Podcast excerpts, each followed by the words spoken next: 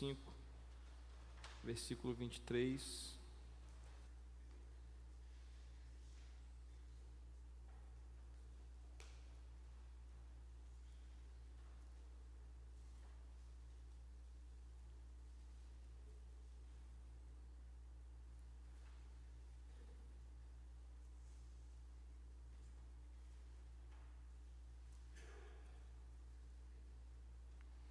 Êxodo capítulo 25, versículo 23.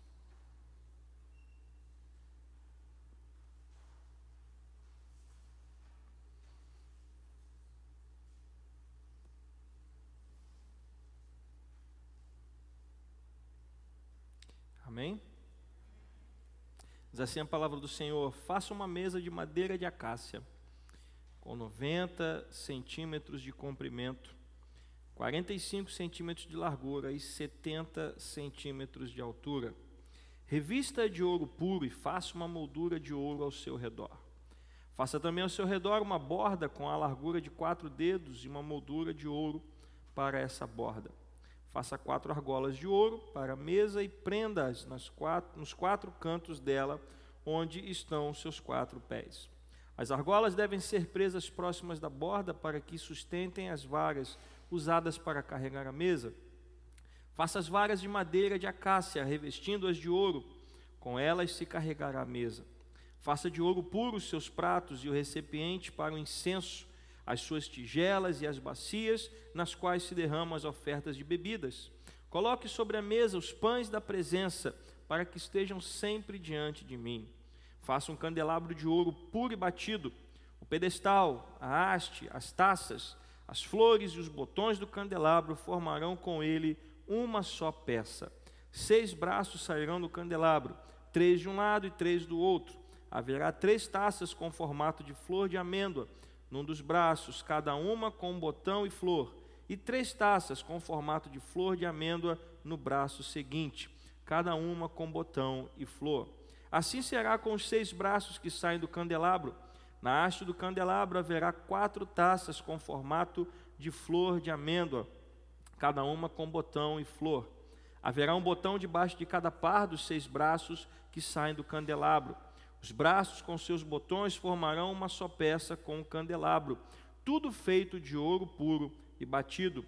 Faça-lhe também sete lâmpadas e coloque-as nele para que iluminem a frente dele. Seus cortadores de pavio e seus apagadores serão de ouro puro. Com 35 quilos de ouro puro, faça o candelabro e todos esses utensílios.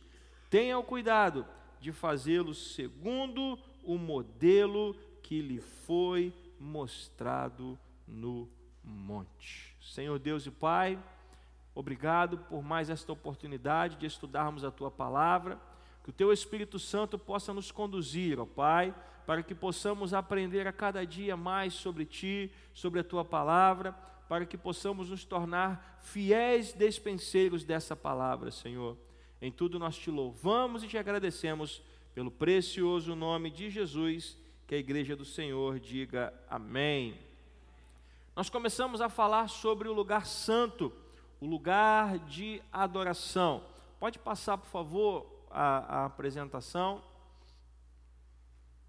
Pode passar. Pode, pode passar. Pode passar. Isso. Volta, volta um pouquinho. Volta uma. Volta mais uma, por favor. Isso. Ali você vai ver o. Você tem uma imagem do lado do pátio externo do, do tabernáculo. Você está vendo ali um altar com fogo e você está vendo a pia de bronze que era o local da purificação. Então, o, o pátio externo era o lugar do sacrifício, aonde o povo levava o seu sacrifício para obter o perdão dos seus pecados. Agora pode, pode adiantar, por favor.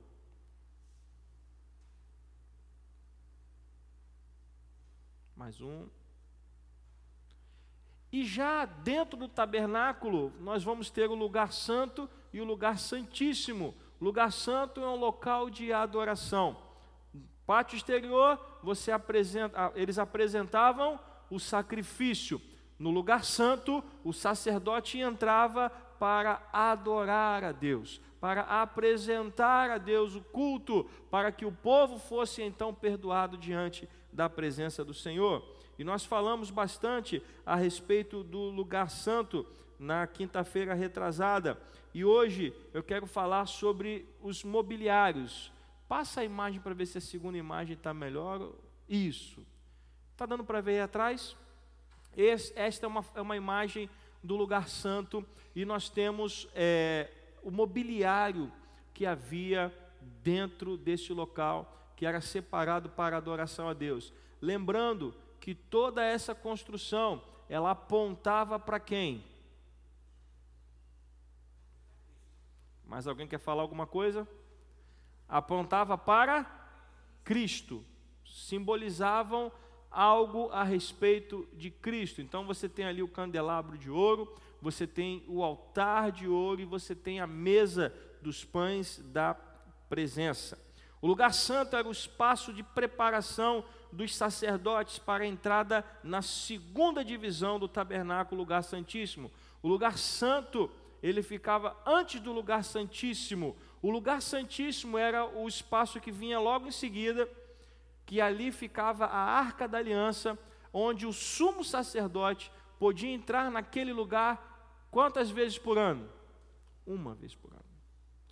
No lugar santo, não, os sacerdotes entravam constantemente para adorar a Deus, mas no lugar santíssimo, somente o sumo sacerdote podia entrar uma vez por ano. E aí, como nós falamos, três peças de mobiliário compunham é, esse lugar: castiçal de ouro, a mesa para os pães da proposição, ou os pães da presença, e o altar de ouro para os incensos. E veja que no texto que nós lemos, Deus deu todos os detalhes para a confecção de cada peça dessa. Se não fosse importante, você acha que Deus diria como deveria ser feito? Não. Ele diria: faz aí uma mesa, um candelabro, faz aí um altar e, e, e vamos em frente. Não. Deus deu todas as especificações, todos os detalhes, e no final nós lemos: faça tudo conforme eu lhe disse aonde? No monte. Moisés ficou 40 dias naquele monte, recebendo instruções de Deus. Não foram só as tábuas da lei. Deus falou muita coisa com Moisés. E aí nós vamos entender o que cada peça dessa significa. Não sei se vamos ter tempo de varrer tudo hoje, mas vamos com calma, não temos pressa. Vamos falar primeiro sobre o castiçal de ouro. Como nós vimos na palavra de Deus no trecho que nós lemos, o castiçal de ouro, ele era feito de uma única peça de ouro. E ele era sustentado por uma coluna central. Eu não trouxe uma imagem mais detalhada do, do castiçal, mas eram seis braços com uma haste central que estava ali para iluminar o ambiente. Né? E cada braço tinha uma iluminação. Essas lâmpadas eram interiormente alimentadas por dutos nos quais havia uma mecha embebida em azeite, ou seja, azeite embebiam aquelas mechas que mantinham o, o candelabro aceso, ou seja, não eram sete lâmpadas, era um candelabro com sete braços que iluminavam aquele lugar. O que que isso quer dizer? Para que, que serve uma lâmpada? Para iluminar. E por que que você precisa iluminar? Oi? Por que, que você precisa iluminar um ambiente?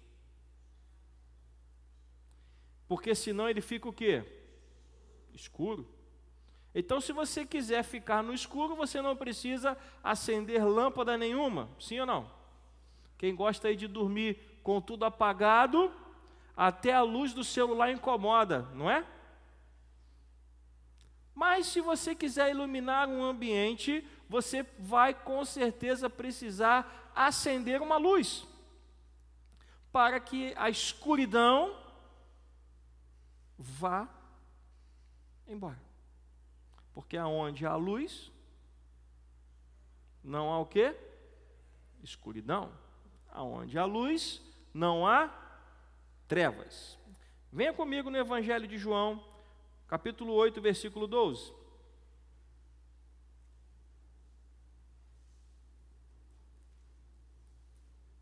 Evangelho de João, capítulo 8, versículo 12.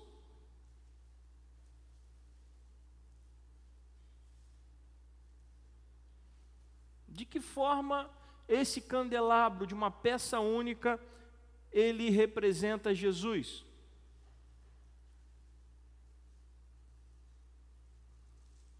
Evangelho de João, capítulo 8, versículo 12. Você pode ler comigo? Falando novamente ao povo, Jesus disse o que? Eu sou a luz do mundo. Quem me segue nunca andará em trevas, mas terá a luz da vida. Então, aquele candelabro de feito de uma peça única foi colocado ali no tabernáculo para fazer o quê? Qual era a função dele? Iluminar. Porque aquele lugar era um local de adoração a quem? A Deus. E aquele candelabro aceso constantemente representava que a luz estava naquele lugar. E quando a gente vê essa passagem, Jesus falando que Ele é a luz do mundo, o que será que Jesus estava querendo dizer com isso?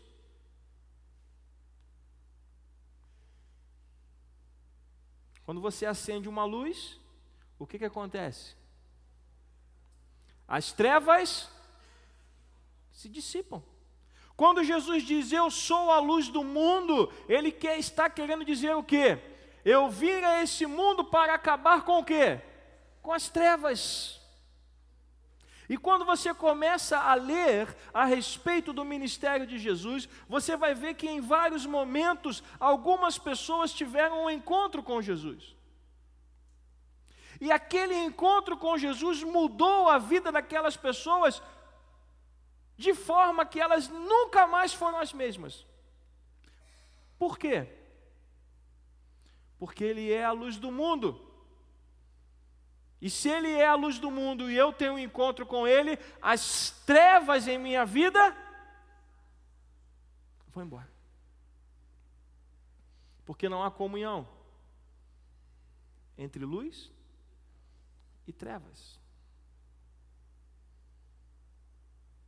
Paulo, que era conhecido como Saulo de Tarso, um perseguidor da igreja, ele estava indo para Damasco com autorização da sinagoga para prender pessoas que declaravam a fé em Jesus Cristo, e quando ele estava a caminho de Damasco, o que que brilhou sobre ele? Uma forte luz que o fez cair do cavalo e o deixou cego. E ele ouviu uma voz que falava com ele dizendo: Saulo, Saulo, por que me persegues? E ele começou a discutir com aquela voz, dizendo: Mas quem é o Senhor? E ele dizia: Eu sou Jesus a quem você persegue. E desde aquele momento, a vida daquele homem nunca mais foi a mesma, porque as trevas foram dissipadas. Ao ter um encontro com Jesus, as trevas que habitavam em nossas vidas, elas desaparecem. Por isso que Jesus vai dizer lá no Sermão do Monte que nós somos o sal da terra. Mas ele diz uma outra coisa também. Vós sois o sal da terra. E o que mais? a luz do mundo. Mas João não está dizendo que Jesus, não é Jesus que é a luz do mundo? Como que Jesus é a luz do mundo e eu também sou a luz do mundo? Porque o Espírito do Senhor habita em nós. E ao habitar em nós, Ele é a luz do mundo também, através de nós. Então, aquele candelabro aceso lá no lugar santo representava a presença de Deus que dissipa as trevas. Aquele era um lugar santo, ali não havia trevas. Aonde a presença de Deus está, não há trevas. Não há trevas. Se Deus habita em você, não há espaço para trevas. Por isso Jesus Cristo disse que uma pessoa que vem a Jesus e é liberta, quando ela se afasta, o que acontece com ela? Ela fica como uma casa limpa, adornada, porém vazia. E aí, espíritos malignos voltam e trazem consigo sete espíritos ainda piores, e o estado daquela pessoa fica pior do que o início. Por quê? Porque agora é uma casa limpa, mas está vazia, e se não tem a luz do mundo, as trevas vêm. Por isso o candelabro representava a presença de Deus. E assim como João 8,12, Mateus 5,16 diz: vocês são a luz do mundo. Jesus é a luz que ilumina este mundo em trevas. Por isso que quando você vai falar de Jesus, quando você vai proclamar a palavra de Deus, quando você entra na casa de uma pessoa e você fala de Jesus, o que que acontece? Duas coisas: ou a pessoa bota você para fora porque não quer saber de Cristo, ou ela começa a chorar porque está sendo tocada pela presença de Deus. Porque aonde a luz chega, as trevas têm que sair. Não há comunhão entre luz e trevas.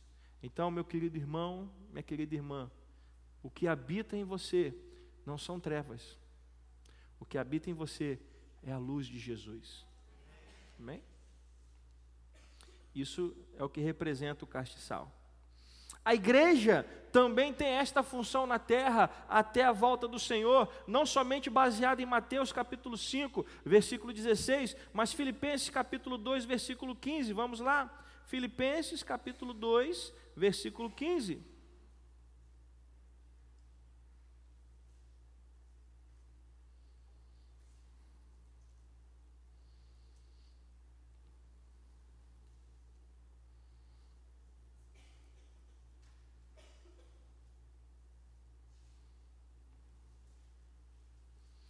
Filipenses capítulo 2, versículo 15.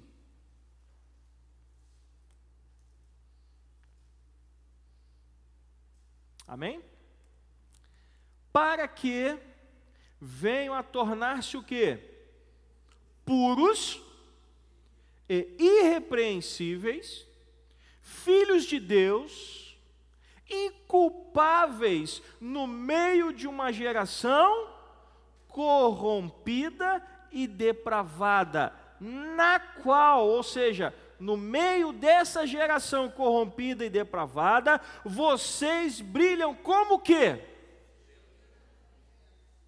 Agora, por que que você consegue brilhar? Por que que você consegue brilhar no meio de uma geração corrompida? Porque em você habita o que? A luz de Cristo. É por isso que às vezes acontece de alguém olhar para você e perguntar: Você é crente? Já aconteceu com você? Você é crente? Mas como é que você sabe? Eu não abri a minha boca para falar nada. O que, que a pessoa diz? Eu vi em você algo diferente. Sabe o que, que ela viu? A luz de Cristo. Sabe o que ela não viu? As trevas. Amém? Não viu. Por quê? Porque onde a presença de Deus está, o mal tem que sair. Não há comunhão entre luz e trevas. Então a igreja, ela brilha nesse mundo no meio de uma geração corrompida. Agora, para que essa luz continue brilhando, para que aquele candelabro continuasse aceso, ele precisava de quê? Hã? Óleo. Se não tivesse óleo ou azeite, o que, que ia acontecer com o candelabro? Hã? Apagar. O que, que você precisa para continuar brilhando? De óleo? De azeite? E como é que você vai conseguir isso? Hum? Como é que você vai conseguir isso? Um de cada vez, por favor. Oi? Retendo firmemente a palavra da vida. Que mais? Relacionamento com Deus, buscando o Espírito Santo. Então são maneiras de você manter o candelabro regado no azeite. Algumas igrejas pentecostais até falam assim: irmão, está no azeite hoje, né? Já ouviu isso? Irmão, a irmã está no azeite. O que, que eles estão querendo dizer com isso? Que a irmã está exalando o quê?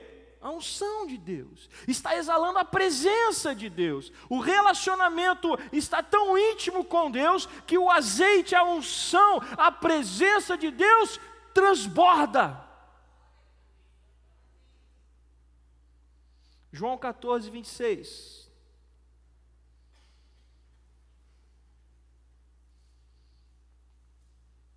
Só há uma maneira de ter azeite só há uma maneira de ter óleo, só há uma maneira de manter a chama acesa.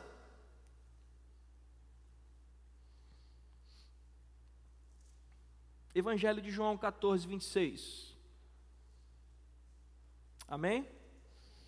Mas o conselheiro, o Espírito Santo, que o Pai enviará em meu nome, ensinará a vocês todas as coisas e fará vocês lembrarem tudo o que eu disse.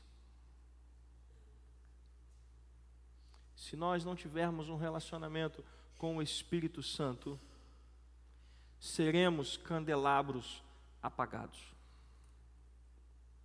E olha, meu irmão, minha irmã, eu não tenho nada contra de você sair, se divertir, nada contra isso. Assistir uma televisão, um filme, uma série, nada contra. Mas se nós não buscarmos um relacionamento com o Espírito Santo, não teremos azeite. Se não tivermos azeite, seremos candelabros apagados. E quando o candelabro se apaga, o que é que toma conta? As trevas. Não podemos dar vantagem ao inimigo. Não podemos dar vantagem a Satanás. Se os nossos olhos forem bons, todo o nosso corpo será luz. Não foi o que Jesus Cristo disse?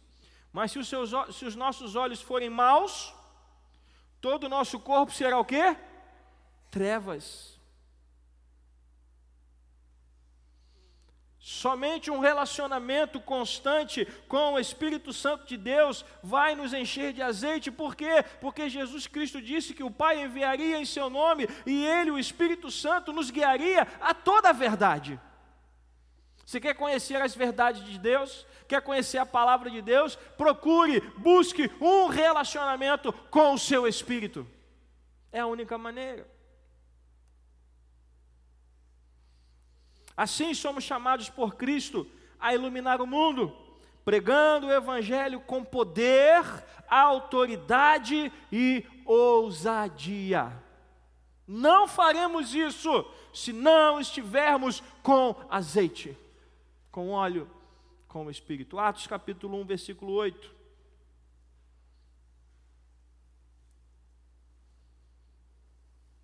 Texto conhecido.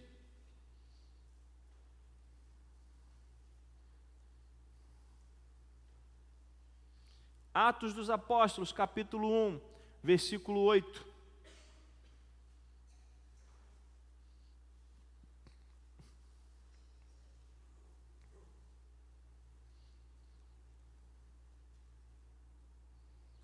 Amém? Mas receberão o que? Poder. Quando o que acontecer? Quando o Espírito Santo descer sobre vocês e serão minhas testemunhas em Jerusalém, em toda a Judéia e Samaria e até os confins da quando recebermos o Espírito. O Espírito já foi derramado. Aqui, Jesus está falando antes do derramamento do Espírito.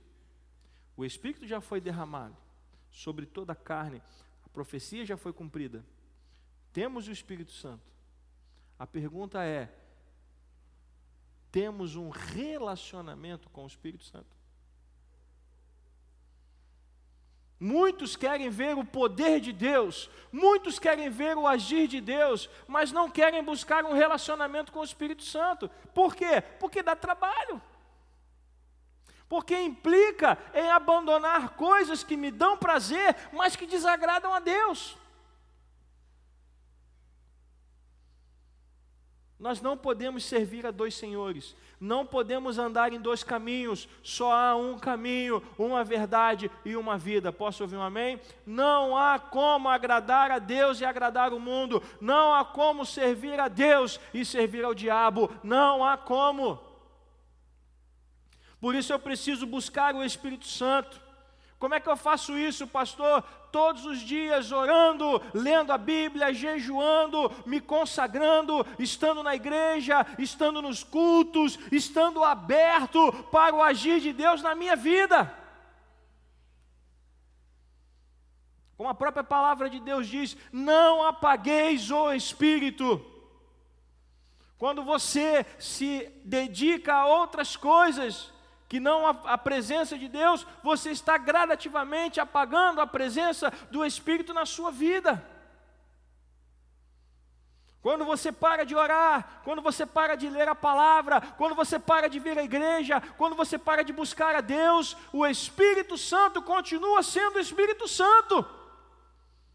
Mas as trevas começam a ganhar força. Por quê? Porque a chama começa a enfraquecer. Quando a chama está acesa, não há trevas. Mas se a chama estiver apagada, as trevas dominam. Só há uma maneira de fazer a obra de Deus se estivermos na unção do Espírito Santo. Aí seremos um candelabro aceso. Amém? O segundo item a segunda mobília que havia no lugar santo era a mesa com os pães da proposição ou os pães da presença. Era uma mesa de madeira de acácia e recoberta com ouro. Nela eram colocados doze pães da proposição, ou os doze pães da presença, que representavam o povo de Deus. Levítico, capítulo 24 versículo 5.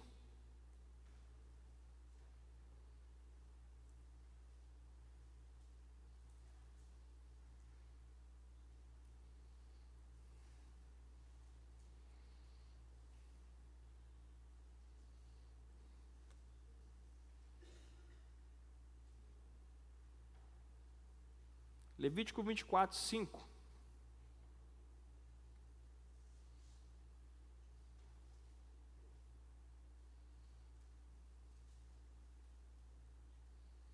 Amém?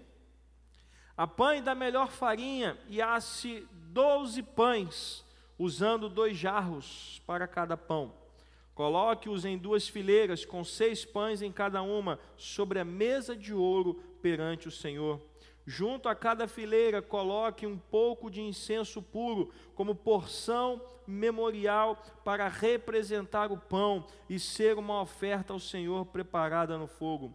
Esses pães serão colocados regularmente perante o Senhor, cada sábado, em nome dos israelitas, como aliança perpétua. Pertencem a Arão e aos seus descendentes, que os comerão no lugar sagrado, porque é a parte santíssima de sua porção regular das ofertas dedicadas ao Senhor, preparadas no fogo. É decreto perpétuo.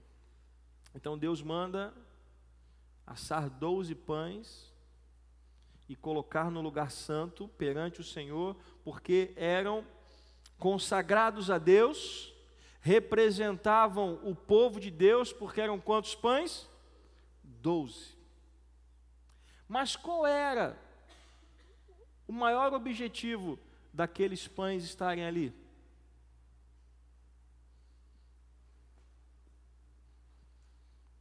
Muito bem, é isso mesmo. Quando você está trabalhando, chega um certo momento que você trabalha, trabalha, trabalha, trabalha. O que é que você sente? Fome? Ou temos algum ET aqui? Quando você acorda, toma o seu café, chega no trabalho, começa a trabalhar, trabalhar, trabalhar, daqui a pouco você começa a sentir o quê?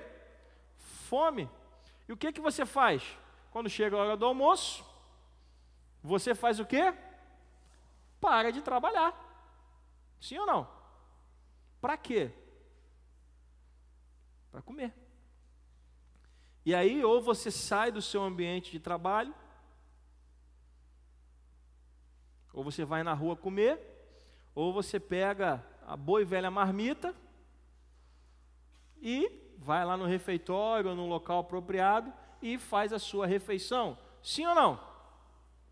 Pergunto eu a você: como é que o sacerdote ia comer? Ele estava lá no lugar santo, ministrando, na presença de Deus. Como é que ele ia comer? Para entrar, como é que era? Já esqueceram, né?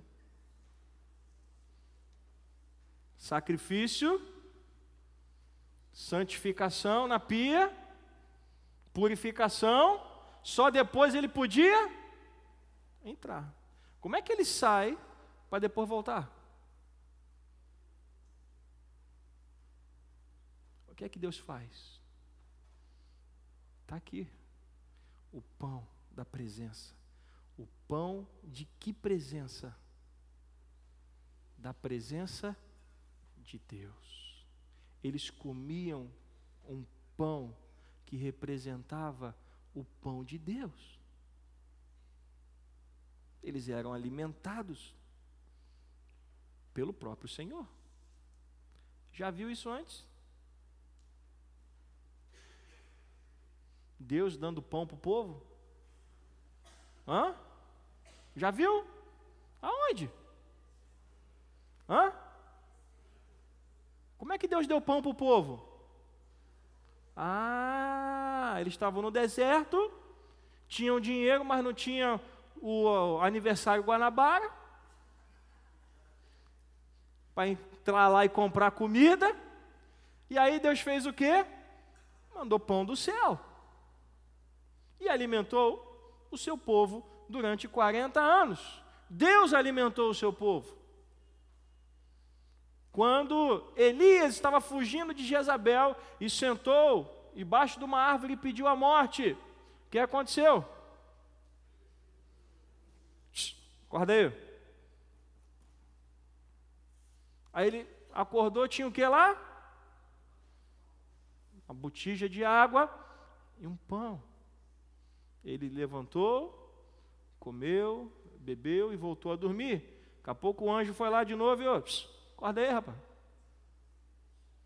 De novo, come e bebe, porque a viagem será longa, e é esse alimento que vai te sustentar. Então o sacerdote, ele estava lá no lugar sagrado e eles eles eram alimentados por aquele pão que representava a presença de Deus.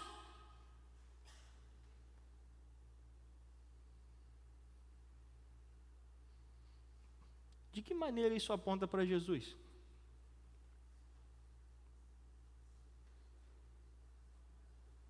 Hã? Pode falar mais alto. Pão da vida. O que, que isso tem a ver com Jesus? O que, que o pão da vida tem a ver com Jesus? Hã?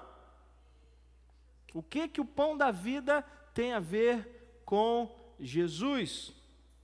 João 6,35.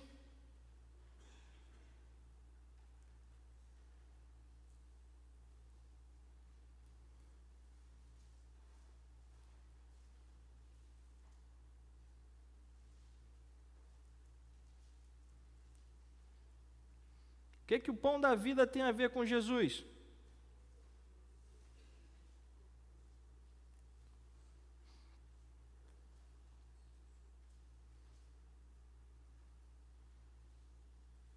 João 6, 35. Você pode ler comigo?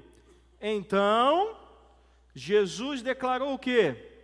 Eu sou o pão da vida. Aquele que vem a mim nunca terá fome, aquele que crê em mim nunca terá sede. O, a mesa com o pão da presença de Deus alimentava os sacerdotes enquanto eles estavam lá no lugar santo ministrando ao Senhor. O que que Jesus faz em nossas vidas? Quando ele nos encontra, além de dissipar as trevas, porque ele é a luz do mundo, ele nos dá um alimento sólido, porque ele é o pão da vida. Nós estávamos condenados, nós estávamos condenados à perdição eterna, nós estávamos mortos nos nossos delitos e nos nossos pecados, e Deus nos deu o que? Vida, Ele nos deu o pão da vida, Ele amou o mundo de tal maneira que entregou o seu Filho por nós. E quem come desse pão, nunca mais terá fome. Jesus é o alimento completo.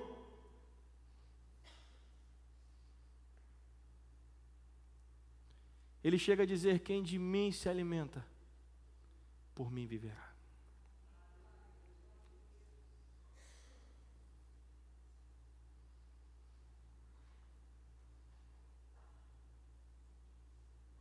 Nós precisamos comer do pão da vida.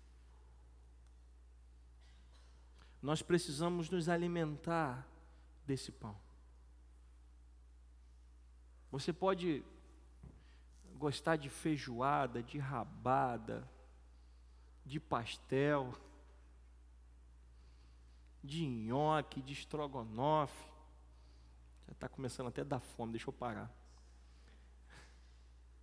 Mas existe um alimento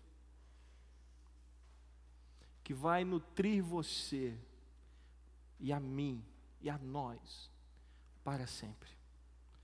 O nome desse alimento é o pão da vida. Pastor, onde eu acho esse pão? No Presunique, no Guanabara, no Carrefour.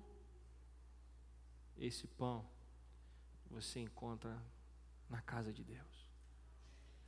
Você encontra em Jesus. Porque Ele é o pão da vida.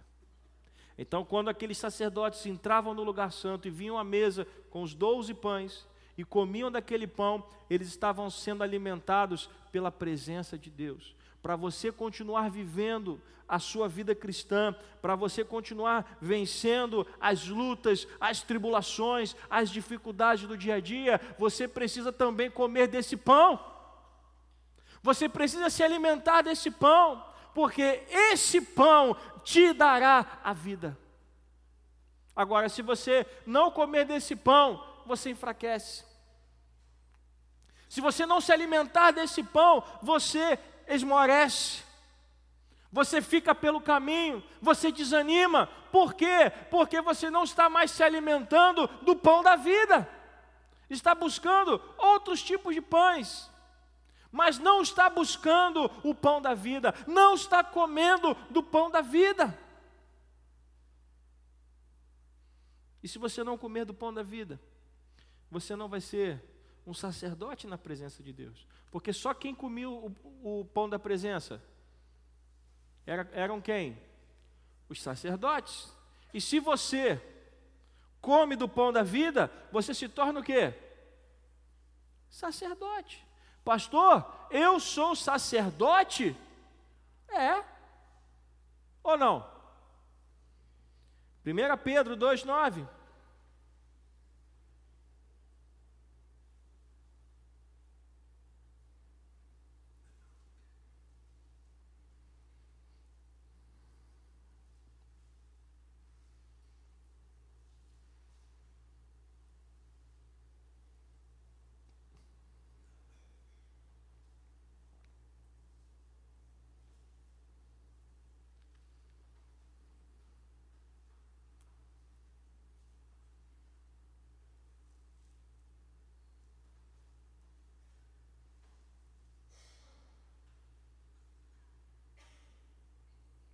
Vocês, porém, são o quê?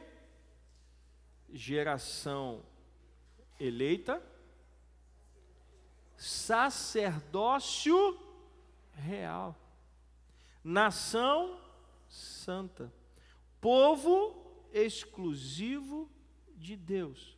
Para quê? Para brilhar nesse mundo, para anunciar as grandezas daquele que os chamou da onde para onde? Então, o seu encontro, o nosso encontro com Jesus, com a luz do mundo, nos tirou das trevas e nos levou para a luz. Comer do pão da vida nos tornou o quê? Sacerdócio real. E tem gente que fica achando que é um pobrezinho, um coitadinho, ai pastor, eu não tenho poder. Ninguém tem, nem eu. Só tem um que é poderoso e o nome dele é Jesus Cristo. Mas o poder de Cristo habita em nós.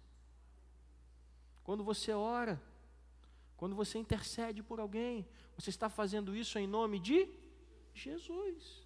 E quando você faz em nome de Jesus, o poder de Deus se manifesta. Agora, para que o poder de Deus se manifeste, tem que ter o que no candelabro? Azeite.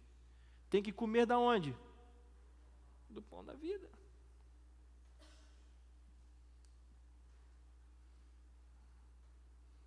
Por isso que nós temos que estar constantemente aonde?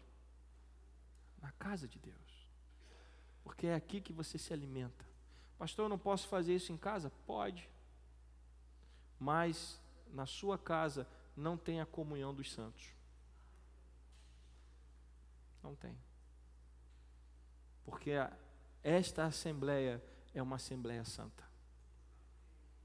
A não ser que você queira convidar a gente para ir tomar um café na sua casa. Vamos todo mundo. Aí vamos, vamos fazer um cultão lá na sua casa. Encher a tua sala. Aí vai ter Assembleia Santa lá. Ninguém dá um amém, tá vendo? Viu, pastor? Nós, nós estamos lá, joguei, joguei a ideia no ar, mas não, não colou. Aqui é o local onde nós temos comunhão, é onde nós nos alimentamos, é onde nós aprendemos a palavra, é onde nós temos um espaço propício para as nossas orações. Vou parar por aqui, falta ainda falar do altar do incenso, mas a gente conclui numa próxima oportunidade. Não deixe o candelabro se apagar. Não deixe de se alimentar do pão da vida. Busque a Deus. Busque a presença de Deus. É difícil, nós, nós vivemos numa geração má e corrompida, mas Paulo disse que nós somos chamados para brilhar no meio dessa geração má e corrompida, amém? Nós somos chamados para brilhar. As pessoas têm que olhar para nós e ver a presença de Cristo, amém? As pessoas têm que olhar para nós e ver a presença de Deus. Mas só verão a presença de Deus se nós estivermos cheios da unção do Espírito Santo. E isso dá trabalho. Isso requer esforço. Isso requer disciplina. Isso requer hábitos. Paulo disse: O bem que eu quero fazer, esse eu não faço. Por quê? Porque existe dentro de mim uma luta, carne contra espírito. E a única maneira de vencer essa luta é nos enchendo do espírito. Então, que você possa colocar essa palavra em prática na sua vida. Se encha de azeite, se encha de óleo e coma do pão da vida. Se alimente de Deus, e Deus usará você no meio dessa geração má e corrompida. Posso ouvir um amém? Vamos ficar de pé. Na próxima oportunidade.